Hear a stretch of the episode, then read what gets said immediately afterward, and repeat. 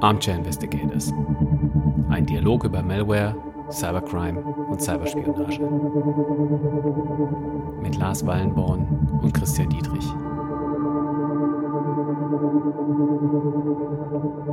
Hallo liebe Cyberfreunde.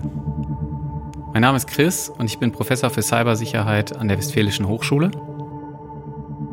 Und hallo, ich bin Lars. Ich arbeite als Softwareentwickler und Reverse Engineer bei CrowdStrike. Wir haben uns heute ein Thema rausgesucht, das ein bisschen weniger mit Malware, aber dafür mehr mit Spionage zu tun hat. Dazu versetzen wir uns nochmal in die Lage der Olympischen Sommerspiele 2016. Die war nämlich in Rio in Brasilien. Das Besondere an diesen Olympischen Sommerspielen war, und dazu müssen wir noch mal ein paar Jahre zurückschauen, nämlich zwei Jahre zurück äh, zu den Olympischen Winterspielen, die 2014 in Sochi in Russland stattfanden, dass hier eine relativ wichtige Entscheidung noch ausstand, nämlich die, ob russische Athletinnen und Athleten teilnehmen dürfen an den Olympischen Sommerspielen. Denn zwei Jahre vorher, also bei den Olympischen Winterspielen war Russland die mit Abstand erfolgreichste Nation, also über 30 Medaillen insgesamt, davon elf Goldmedaillen.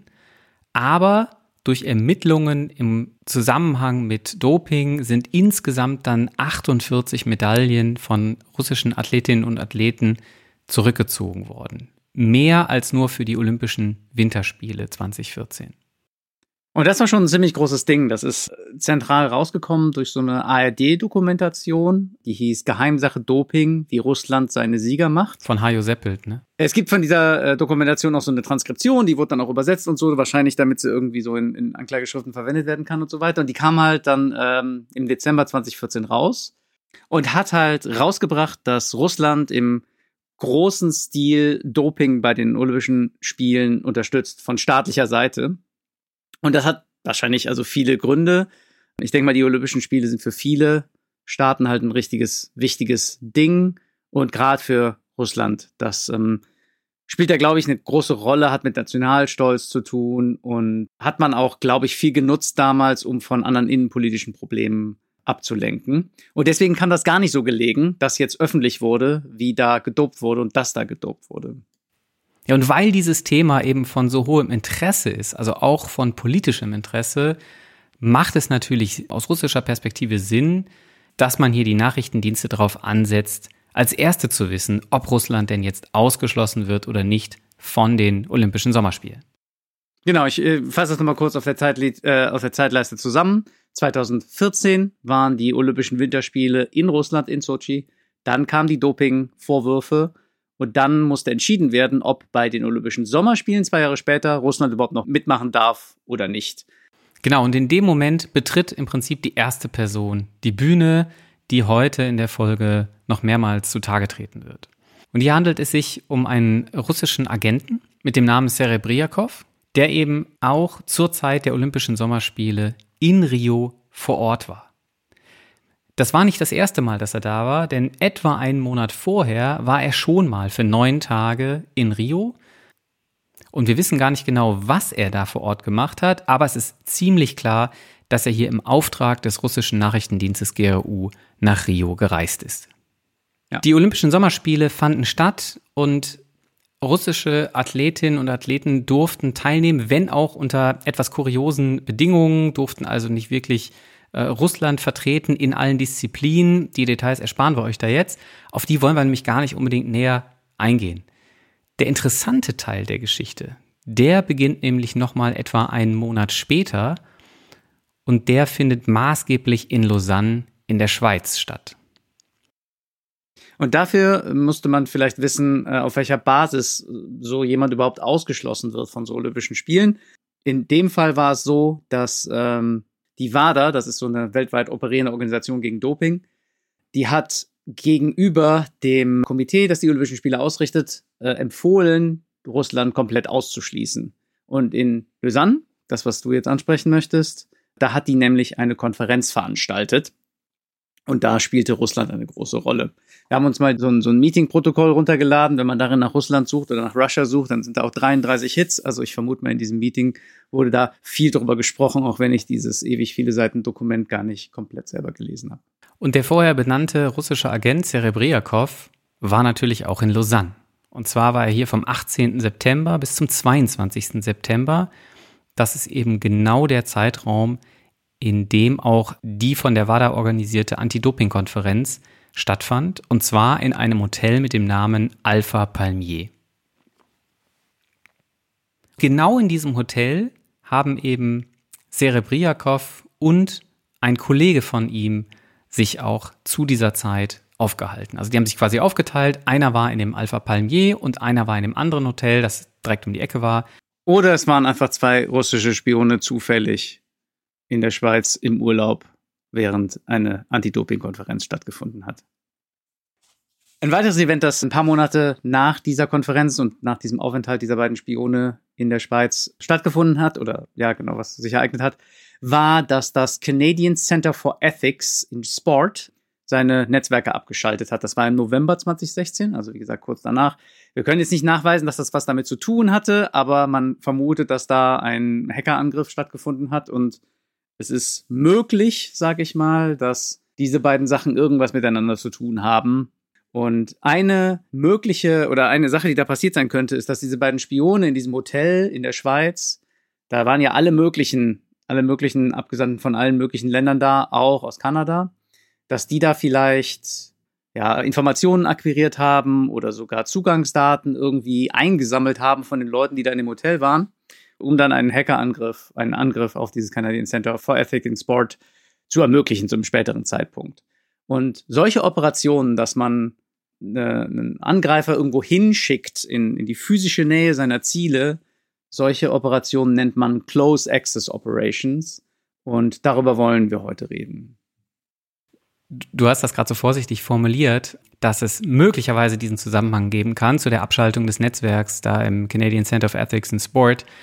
Ich glaube, das ist tatsächlich ziemlich belastbar. Ich glaube, man hat da den Kausalzusammenhang tatsächlich herstellen können, indem man eben ja, beobachtet hat, dass die beiden Agenten, unter ihnen eben ähm, einmal hier Serebriakov und sein Kollege, tatsächlich versucht haben, hier Malware auf dem Notebook eines Offiziellen des Canadian Center for Ethics in Sport zu platzieren.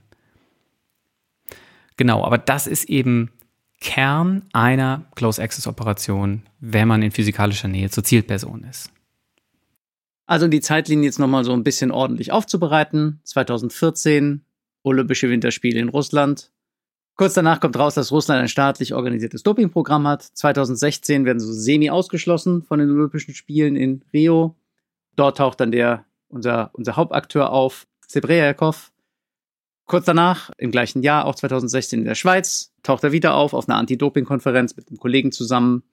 Und kurz danach äh, werden wahrscheinlich Daten, die da gesammelt wurden, gegen eine kanadische Organisation eingesetzt, um da, um da einzufallen.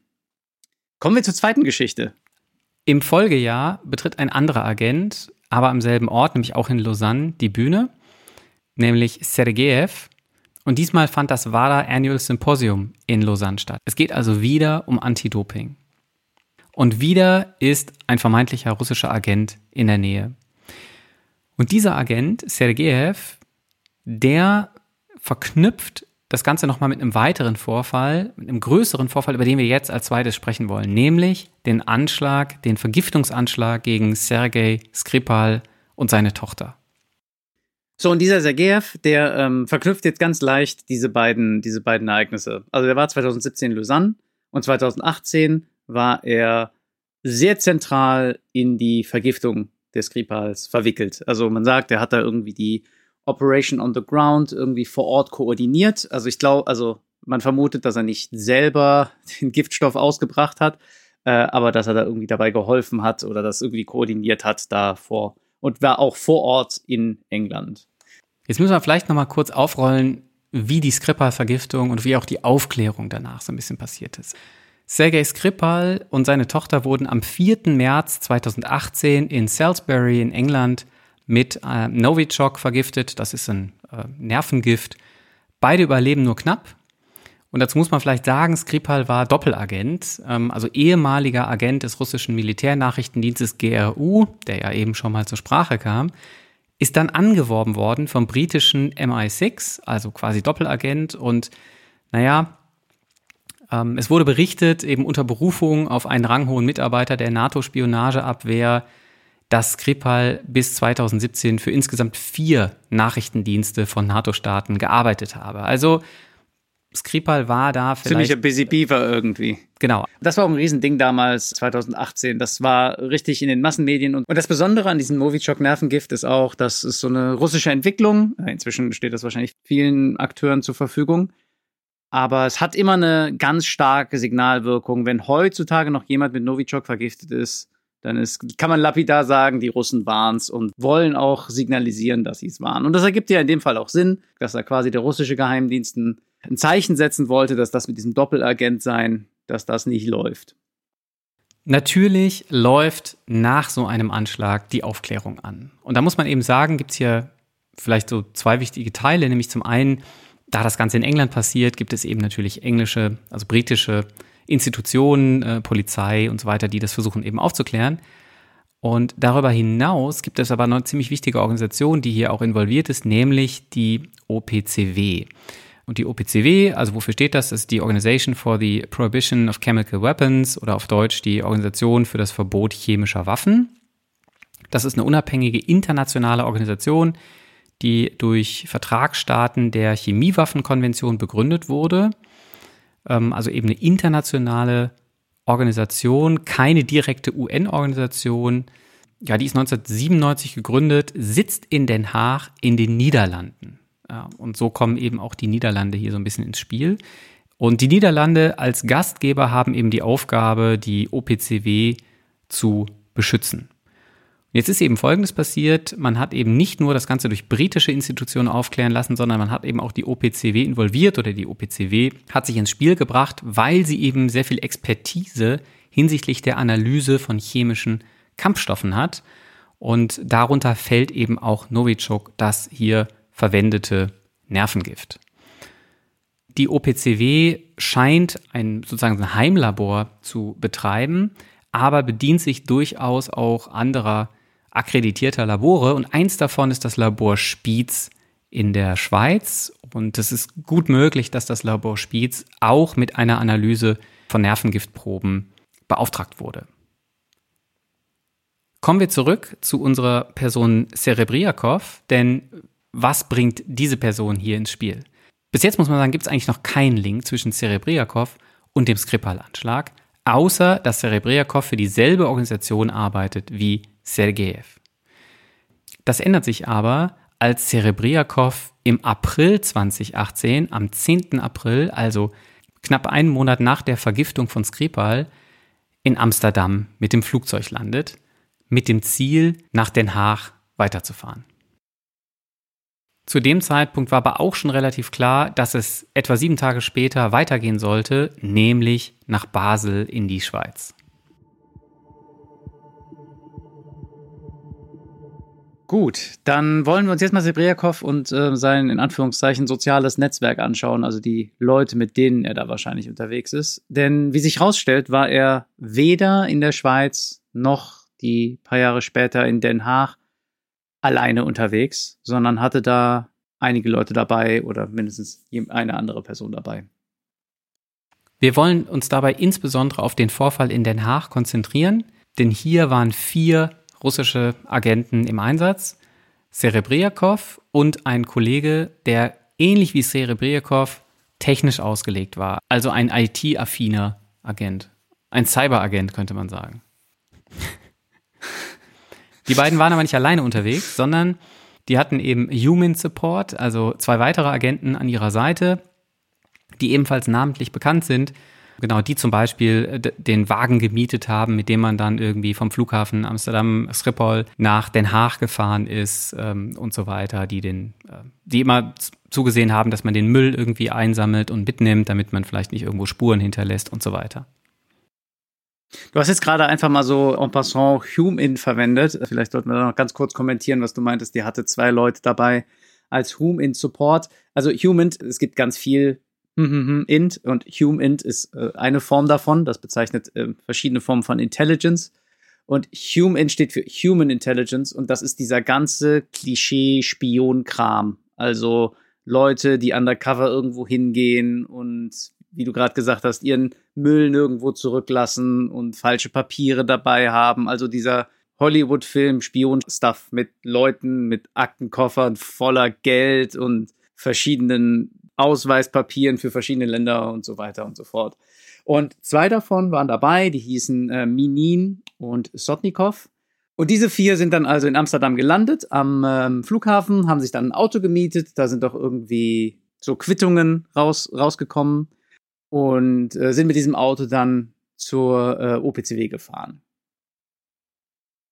in Den Haag ähm, angekommen, ja, wie geht man da jetzt vor? Ja, also es wird relativ offensichtlich aus dem Folgenden, dass es eben wieder eine Klaus-Exes-Operation werden soll.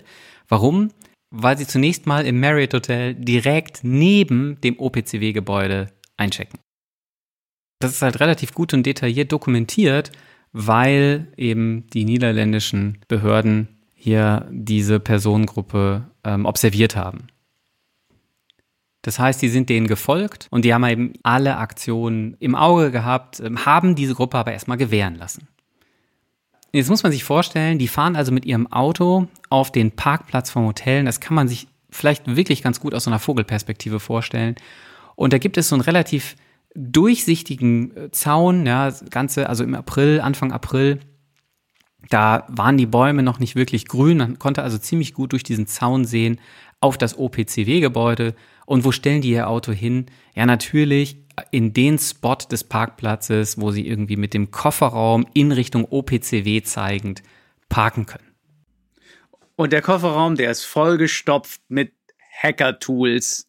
Der ist, da sind so Wi-Fi-Antennen mit großer Reichweite drin, Batterien, um Laptops und Computer zu betreiben, ein kleiner Transformer, um da irgendwie von den Batterien den Strom umzuspannen und so weiter und so fort. Einige Handys. Ach, Handys auch noch, genau. Dieses ganze Equipment wurde dann später untersucht und man hat versucht, wieder zu rekonstruieren, wofür das gedacht war. Und so wie das aussieht, waren quasi die Leute vor Ort dafür verantwortlich, dieses Equipment da auszurichten und zu betreiben, damit dann weitere Cyberoperateure aus der Ferne darüber dann das OPCW-Netz kompromittieren können.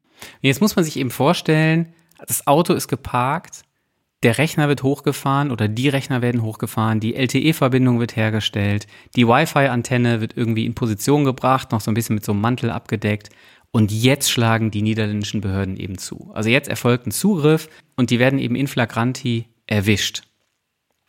Jetzt muss man sich vorstellen, mindestens einer von den Betroffenen checkt sofort, was Sache ist, schmeißt Handys auf den Boden, tritt drauf, also versucht auf die Art und Weise irgendwie Beweise zu vernichten. Aber die Lage ist eigentlich unmissverständlich jedem klar. Genau. Und in der Folge wird eben auch alles an Material dokumentiert durch die Niederländer und ein Großteil dieses Materials, würde ich sagen, ist eben auch öffentlich zugänglich. Oder unter anderem gibt es hier eine ganze Reihe an Spuren, die eben belegen, dass Cerebriakov eben auch in Rio war. So schlägt sich der Bogen zu der Geschichte, die wir am Anfang erzählt haben und dass eben bereits Zugtickets gebucht waren in die Schweiz, nämlich nach Basel. Von da aus möglicherweise eben weiter in Richtung Laborspiez.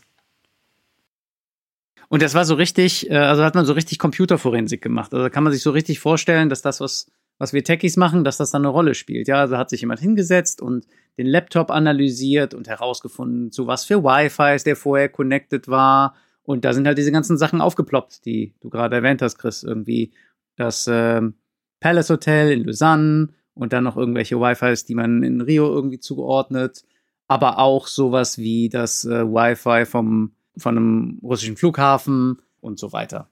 Also das war so richtig, da hat man so richtig schön technische Analyse gemacht, die dann da ja, äh, genau. Ja, diese ganzen Fälle wieder zusammengezogen haben.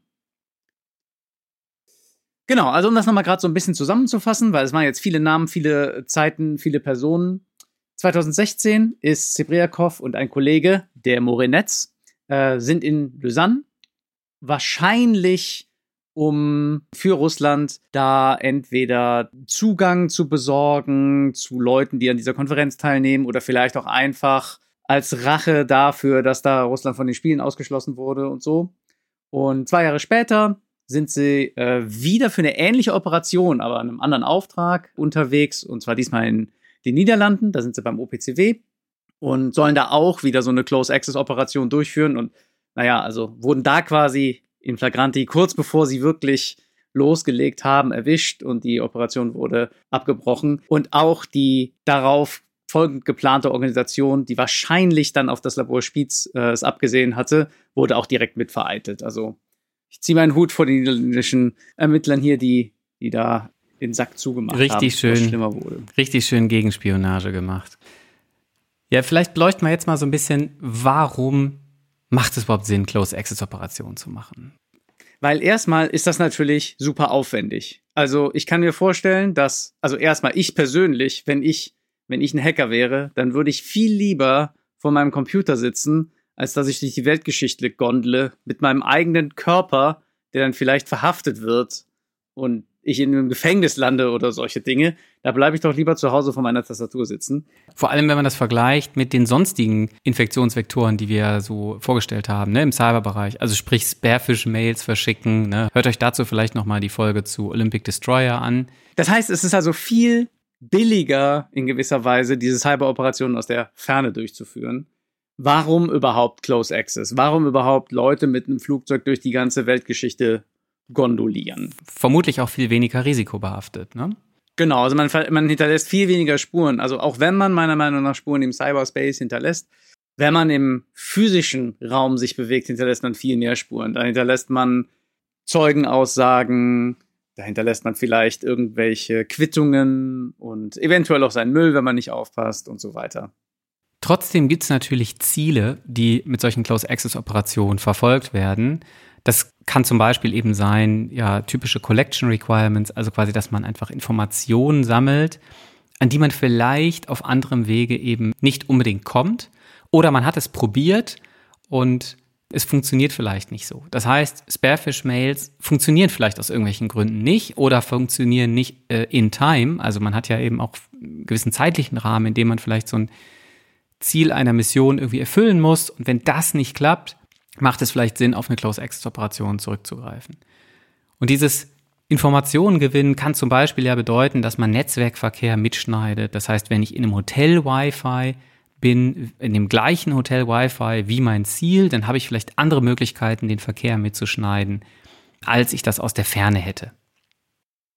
Und Verkehr mitschneiden ist natürlich äh, attraktiv aus ganz vielen verschiedenen Gründen. Also erstmal wenn sich da jemand über eine unverschlüsselte Verbindung irgendwo einloggt und das äh, ist früher mehr passiert als heute, aber ich meine, selbst heute passiert das noch, dann kann man vielleicht die Zugangsdaten, die da verwendet wurden, mitschneiden.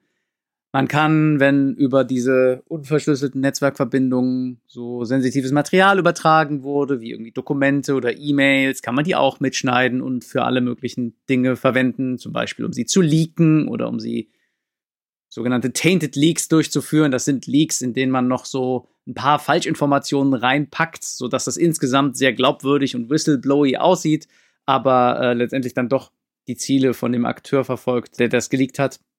Oder zu guter Letzt, wie sagst du immer? Das gute das, alte Kompromat. Was ist das äh, denn? Äh, das ist, sind, ähm, das sind nicht öffentliche Informationen, die äh, rufschädigend sind. Das ist auch, ich glaube, das ist sogar irgendwie ein Begriff, der ein russischer Begriff, glaube ich, ne? Ein russischer Begriff und das bezeichnet halt einfach, du hast irgendwie belastendes Material, weiß ich nicht, kompromittierendes Material. kompromittierendes Material, ja, du Urlaubsfotos von einem Politiker mit seiner Geliebten am Strand oder sowas halt. Und die Hoffnung ist halt, dass äh, wenn man jetzt vor Ort ist, dann hat man halt, dann hat man halt, dann ist man da im gleichen Wi-Fi und kann eventuell diese ganzen Daten mitschneiden. Ja, diese Daten, die verlassen dieses Wi-Fi eventuell nicht oder verlassen es erst und sind dann verschlüsselt oder sind dann halt im Internet als Ganzes, wo man sehr viel schwerer rankommt als direkt so vor Ort. Und eine zweite Sache, die man da eventuell machen kann, neben diesem Collection, äh, wäre auch Access, also Zugang zu Computersystemen sich zu verschaffen, indem man da irgendwie versucht, Rechner zu infizieren. Und das ist jetzt noch nicht mal unbedingt der berühmte USB-Stick wie in einem Film, der reingesteckt wird, um dann irgendwie Malware auf dem Computer zu installieren, während der Besitzer des Laptops gerade auf dem Klo ist oder sowas. Äh, da kann man vielleicht auch noch ganz andere Dinge tun. Also wie gesagt, ich, ich habe ja äh, noch nie, also noch nie irgendwas Off Offensives gemacht, so cool es auch wäre, es gemacht zu haben. äh, aber ich könnte mir vorstellen, was man alles machen kann, wenn man so ein Wi-Fi, so ein WLAN kompromittiert da gibt's ja meistens so Dinger, wenn man sich in Wi-Fi einloggt, wo man dann noch bestätigen muss, hier, ich akzeptiere die AGBs und meine, meine Zimmernummer ist die und die. Diese Dinger nennt man Captive Portals und man könnte die zum Beispiel manipulieren, sodass da dann, weil ich ein Text draufsteht, der sowas heißt wie, um ins Internet zu kommen, musst du das hier downloaden und ausführen und dann laden die Leute es runter und führen es aus, weil das ist ja das Captive Portal vom Hotel, die werden schon nichts machen. Jetzt können wir vielleicht noch mal kurz so ein bisschen den Bogen schließen. Was wir nämlich wissen, ist, dass unsere russischen Agenten in Lausanne Access, also Zugriff auf andere Systeme bekommen haben. Sie haben eben mindestens das äh, WLAN in dem Hotel, in dem sie waren, kompromittiert und sie haben eben mindestens einen Computer kompromittiert, nämlich den von diesem kanadischen Offiziellen. Wir wissen aber nicht, wie sie genau technisch vorgegangen sind. Das ist also nicht öffentlich dokumentiert, aber da hast du ja gerade schon so ein paar Ideen in den Raum geworfen und vielleicht können wir da noch mal ein paar weitere Beispiele sammeln, um einfach so ein bisschen zu verdeutlichen vielleicht, was man da so tun kann und äh, was da vielleicht so die Gefahren sind.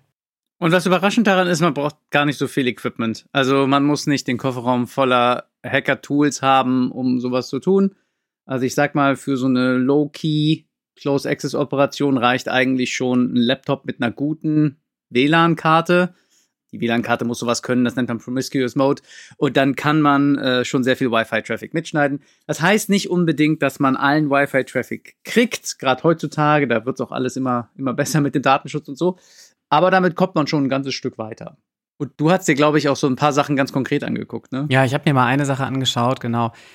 Super interessant finde ich folgendes. Die ganzen Pentester kennen das wahrscheinlich, klar, das ist irgendwie ähm, altbekannt. Aber Windows, das Betriebssystem, was ja vermutlich viele irgendwie auf ihren, auf ihren Rechnern irgendwie zum Einsatz bringen, das hat so einen Mechanismus, der nennt sich Link Local Name Resolution. Das heißt, das vertraut unter gewissen Voraussetzungen seinen Nachbarn, sage ich mal. Und damit meine ich seinen Nachbarn, die, die Rechner, die im selben Netzsegment liegen. Und das ist vermutlich bei einem WLAN eben auch erfüllt. Im Internet ist das aber nicht erfüllt, diese Voraussetzung. Und jetzt gibt es halt folgenden Trick. Man kann als Angreifer im selben Netzwerksegment, also als jemand, der so eine Close-Access-Operation fährt und das Hotel-Wi-Fi irgendwie kompromittiert hat oder zumindest im selben Wi-Fi ist, kann man mit einem Tool, das nennt sich Responder, solche lokalen Namensauflösungen umleiten oder da gespoofte Antworten irgendwie zurückschicken. Und das Coole an diesem Responder-Tool in diesem Kontext ist auch, dass wir da auch wissen, dass das zum Einsatz kam von, von unseren beiden russischen Spionen hier. Also wir wissen, Responder wurde von denen eingesetzt, um da Netzwerke, um dieses Netzwerk da anzugreifen. Genau, für die Techies unter euch, man muss sich das so vorstellen, also das Windows des Zielsystems wird getriggert, um bestimmte Namensauflösungen vorzunehmen. Der Angreifer erfüllt diese Namensauflösung, das heißt also liefert da eine Antwort zurück und dann versucht Windows mit dem Zielsystem, also mit dem, mit dem Zielsystem des Angreifers irgendwie eine Verbindung aufzubauen. Und in den Schritten gibt es eben Protokollnachrichten, die man abgreifen kann. Und wenn man Glück hat, kann man daraus Zugangsdaten, sowas wie Benutzername und Passwort, rekonstruieren. Klappt nicht immer, aber das kann man versuchen. Und das ist eben ein Weg, den man aus der Ferne nicht durchführen kann, sondern den muss man lokal machen, so in der Form, wie wir ihn hier beschrieben haben.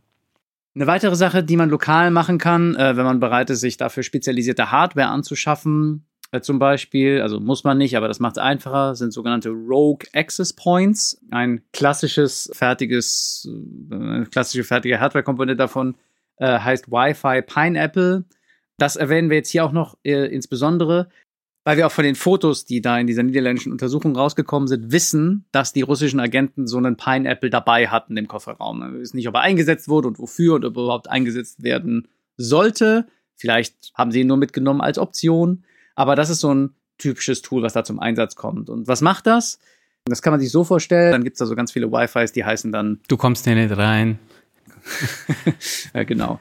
So, und so ein Rogue Access Point, der macht sich quasi das zunutze. Der der macht sich das zunutze, indem er einen ähm, selber unter dem gleichen Namen einen WLAN aufmacht und den kann man dann auch so konfigurieren, dass er die Clients von dem ersten, von dem echten WLAN dazu überredet, sich neu zu authentifizieren und so.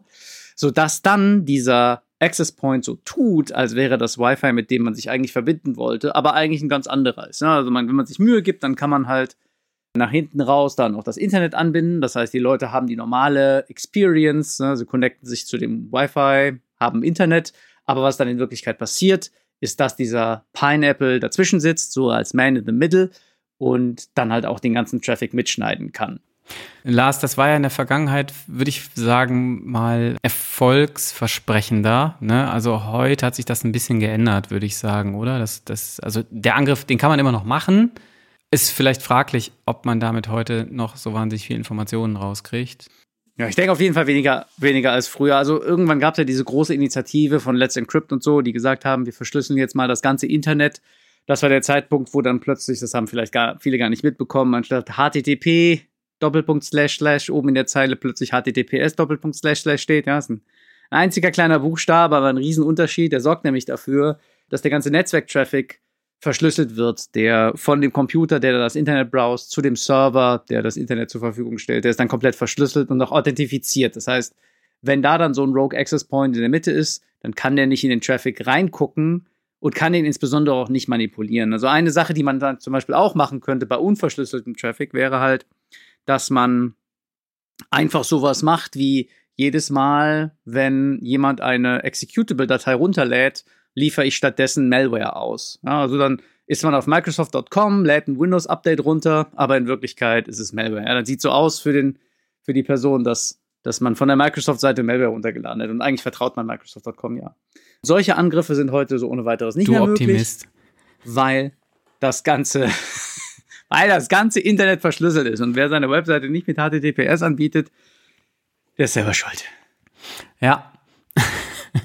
so, das heißt, wir haben jetzt so ein paar Beispiele genannt, was man technisch tatsächlich machen könnte, wenn man Close Access hat und insbesondere, was man vielleicht eben nicht aus der Ferne machen kann.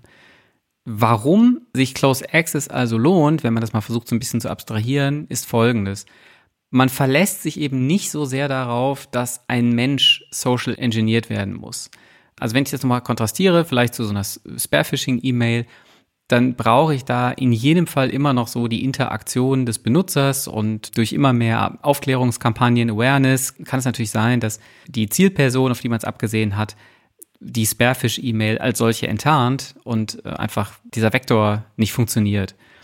Das mag vielleicht bei Close-Access-Operationen auch zu einem gewissen Grad gelten, aber wenn ihr euch mal so vielleicht so ein bisschen dran erinnert, wenn ihr euch in WLANs einloggt, dann sehen ja irgendwie diese Captive Portals überall anders aus. Also es ist total schwer, den Sollzustand von einem Captive Portal ja im Vorhinein irgendwie abzusehen. Ja, also bei den meisten Hotels, in denen man ist, da sieht das Captive Portal einfach schon so aus, als wäre es kompromittiert, aber ist es gar nicht. Das sieht immer so aus und das Hotel ja, will einfach, dass man dieses komische Feld da seinen Namen einträgt und auf Absenden drückt. Und in gewisser Weise, du hast gerade gesagt, das verlässt sich nicht so sehr darauf, dass Leute gesocial engineert werden. Wenn man sich doch noch darauf verlässt, sind es quasi auch leichtere Ziele, weil die Leute da auch quasi ja bereiter sind, mehr Risiken einzugehen. Die sind da ja, irgendwie stimmt. im Ausland, brauchen jetzt dringend Internetzugang, weil sie, weiß ich nicht, noch wichtige E-Mails verschicken würden. Wir sind ja alle so super wichtig. Und deswegen brauchen sie jetzt Internet und deswegen klicken sie da überall drauf und laden alles runter und führen alles aus, was da irgendwie nicht bei drei auf den Bäumen ist. Ja, und dagegen vorzugehen, das ist halt super schwer. Weil du hast ja gesagt, es gibt ja so ganz viele so E-Mail-Kampagnen, manchmal auch von Google diese Kampagne, wo man irgendwie raten soll, ob Spam ist oder nicht und sowas. Und das geht halt viel besser, weil der E-Mail-Client immer gleich aussieht und die E-Mails, die man bekommt, die sehen grob alle gleich aus. Da kann man den Leuten leichter beibringen, hey, wenn da was ungewöhnlich ist, wenn da was fishy aussieht, dann ist es vielleicht auch fishy. Aber sowas kann man bei Captive Portals nicht machen. Die sehen sowieso immer anders aus. Ja, und das bringt mich wieder zu deiner Büffeltheorie. ja, wobei die Büffeltheorie hier nicht ganz passt. Die passt hier nicht ganz. Aber gut, okay, wir können doch mal gerade über die Büffel reden. Ja, ja, die Büffeltheorie, die passt hier nicht so ganz, aber ich dehne sie mal ein bisschen aus. Also, warum Close Access? In gewisser Weise, weil alle Büffel plötzlich lecker sind. Also, wenn ich so im Internet bin und versuche, Ziele zu kompromittieren, dann sind das ja alle anderen Leute auch da im Internet. Und dann, das hat natürlich Vorteile, ja, das heißt also, alle Leute sind da, auch die Dummen, und dann kann man sich die leichtesten Ziele aussuchen. Aber die leichtesten Ziele sind vielleicht auch nicht die interessantesten. Dann wäre es doch vielleicht ganz gut, so eine Art Vorauswahl zu haben, sodass man nur noch interessante Ziele hat. Zum Beispiel nur noch hochoffizielle Persönlichkeiten, die irgendwas mit Anti-Doping zu tun haben. Und bei so einer Close-Access-Operation muss ich mir diese Ziele nicht suchen. Da setze ich mich in das Hotel, wo die WADA diese Konferenz organisiert und warte, bis meine Ziele zu mir kommen, ja, bis mir quasi die Büffel in den Mund fliegen. Ich habe noch nie Büffel gegessen. Ich weiß gar nicht, ob die so lecker sind, aber wie auch immer. So, dann versuchen wir jetzt mal unter dem ganzen Strich drunter zu machen und nochmal so ein bisschen, naja, aufzuzählen, worüber wir geredet haben. Eine Sache, die für mich hier sehr zentral ist, hat mir eben ganz kurz angesprochen, als wir darüber geredet haben, was man mit Close Access Operationen erreichen kann. Ja, also wir hatten da zwei mögliche Ziele, nämlich Access oder Collection. Und wir wissen hier in dem Fall, dass einige dieser collecteden Daten dann auch später verwendet wurden. Das ist jetzt so ein bisschen verworren, aber bleibt bei mir. Es gab so eine Webseite, die hieß äh, fancybear.net war das, glaube ich. Darauf hat sich quasi eine selbsternannte Hacktivistengruppe dargestellt. Die hat sich Fancy Bears Hack Team genannt und hat da quasi so Dokumente von so Anti-Doping-Organisationen und von so Doping-Kontrollinstanzen geleakt.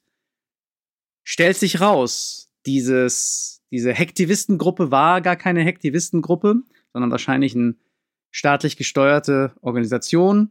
Und die haben halt im Rahmen dieser, dieser Close Access Operationen, die wir heute beschrieben haben, Daten gesammelt von solchen Doping-Kontrollinstanzen, haben die so ein bisschen modifiziert und dann geleakt um halt in dem Fall die Interessen Russlands zu unterstützen.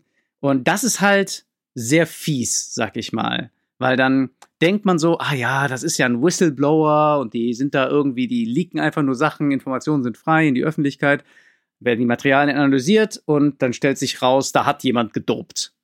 Okay, das Ganze soll abstrakt also so aussehen, guck mal, es gibt zig andere Sportler von anderen Nationen, die eben hier auch dopen. Und das versucht man ja mit solchen Dokumenten zu untermauern. Ein weiteres Ziel für Nachrichtendienste, insbesondere hier vielleicht sowas wie die Collection, ist eben, dass man eben in andere Organisationen pivoten kann. Also man könnte sich vorstellen, wenn man jetzt von solchen sportbezogenen Institutionen ähm, hier Zugangsdaten abgreift und Identitäten annehmen kann, dann könnte man das wiederum verwenden, um dann zum Beispiel politische Ziele, ich sag mal zum Beispiel im Innenministerium oder sowas anzugreifen. Also politische Institutionen, die dann wieder einen Bezug zu der Sportinstitution haben, wo es vielleicht bestehende Kommunikationskanäle gibt oder wo man sich irgendwie kennt. Und das erlaubt eben dem Nachrichtendienst dann, sich in solche Kommunikationskanäle dann einzuklinken und ähm, ja, eben Zugriff zu bekommen auf weitere Ziele. Also das, was man eben so als Pivoting vielleicht auch bezeichnen ähm, könnte.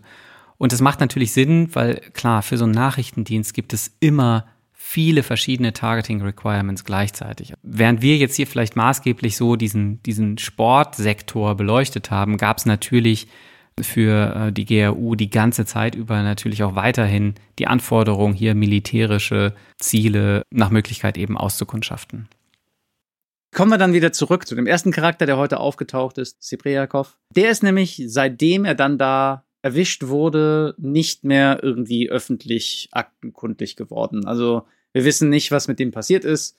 Äh, er ist bisher nirgendwo nochmal angeklagt worden, vielleicht auch nicht mehr verreist. Der ist völlig, völlig in der Dunkelheit verschwunden. Was mir so ein bisschen hängen geblieben ist, also wenn man jetzt diese Story von dem OPCW-Vorfall in Den Haag so hört, ne? das heißt also, da sind irgendwie äh, vier Agenten, die sitzen in dem Auto und dann werden die da auf frischer Tat ertappt. Ja? Dann fragt man sich doch, so, was ist jetzt? Ja, die werden doch bestimmt verhaftet. Und jetzt gibt es vielleicht zwei Fragen. Also die erste Frage ist vielleicht, ist das, was die bisher gemacht haben, nämlich diese Vorbereitung da, ist das überhaupt strafbar? Ich denke vermutlich schon. Also zumindest das, was da dokumentiert ist, das, äh, da, da gehe ich schon davon aus, dass das irgendwie strafbar wäre, obwohl ich jetzt auch das niederländische Strafrecht natürlich nicht so kenne. Aber was viel wichtiger ist, man hat dem Ganzen versucht, so ein bisschen vorzubauen, indem nämlich diese vier Agenten, die hier eingereist waren, mit Diplomatenpässen eingereist waren. Und das bedeutet, die genießen vermutlich diplomatische Immunität. Das bedeutet, dass sie eben größtenteils nicht der Strafbarkeit unterliegen. Und das wiederum bedeutet, dass eben so ein staatlicher Akteur oder generell staatlich gestützte Akteure solche Close-Access-Operationen prima vorbereiten können oder mit einem etwas anderen Risiko möglicherweise fahren, wenn sie ihre Leute noch unter Diplomatenschutz stellen können. Weil staatliche Akteure halt Diplomatenpasse drücken können.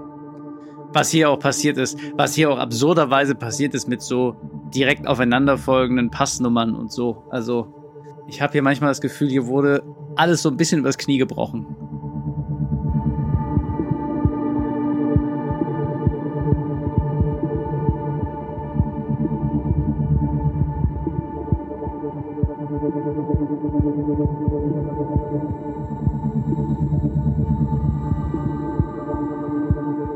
Wir hoffen, wir haben euch mit dieser Folge mal ein bisschen Einblicke geben können in Close-Access-Operationen. Natürlich haben wir auch ein bisschen das Glück gehabt, dass eben diese Operationen relativ gut dokumentiert waren. Man findet nämlich gar nicht so wahnsinnig viele öffentlich gut dokumentierte Close-Access-Operationen. Aber wie immer, alles, was wir verwendet haben für die Recherche zu dieser Folge, packen wir auch wieder in die Show Notes. Das heißt, äh, wenn ihr da selber ein paar Spuren verfolgen wollt, dann könnt ihr das gerne mal alles durchlesen. Da sind auch bestimmt noch ganz viele weitere Details äh, ungeschliffene Diamanten drin versteckt, die wir jetzt komplett übersehen haben in der Vorbereitung. Damit wünsche ich euch viel Spaß und dann hören wir uns beim nächsten Mal wieder. Ich freue mich drauf. Bis zum nächsten Mal. Ciao.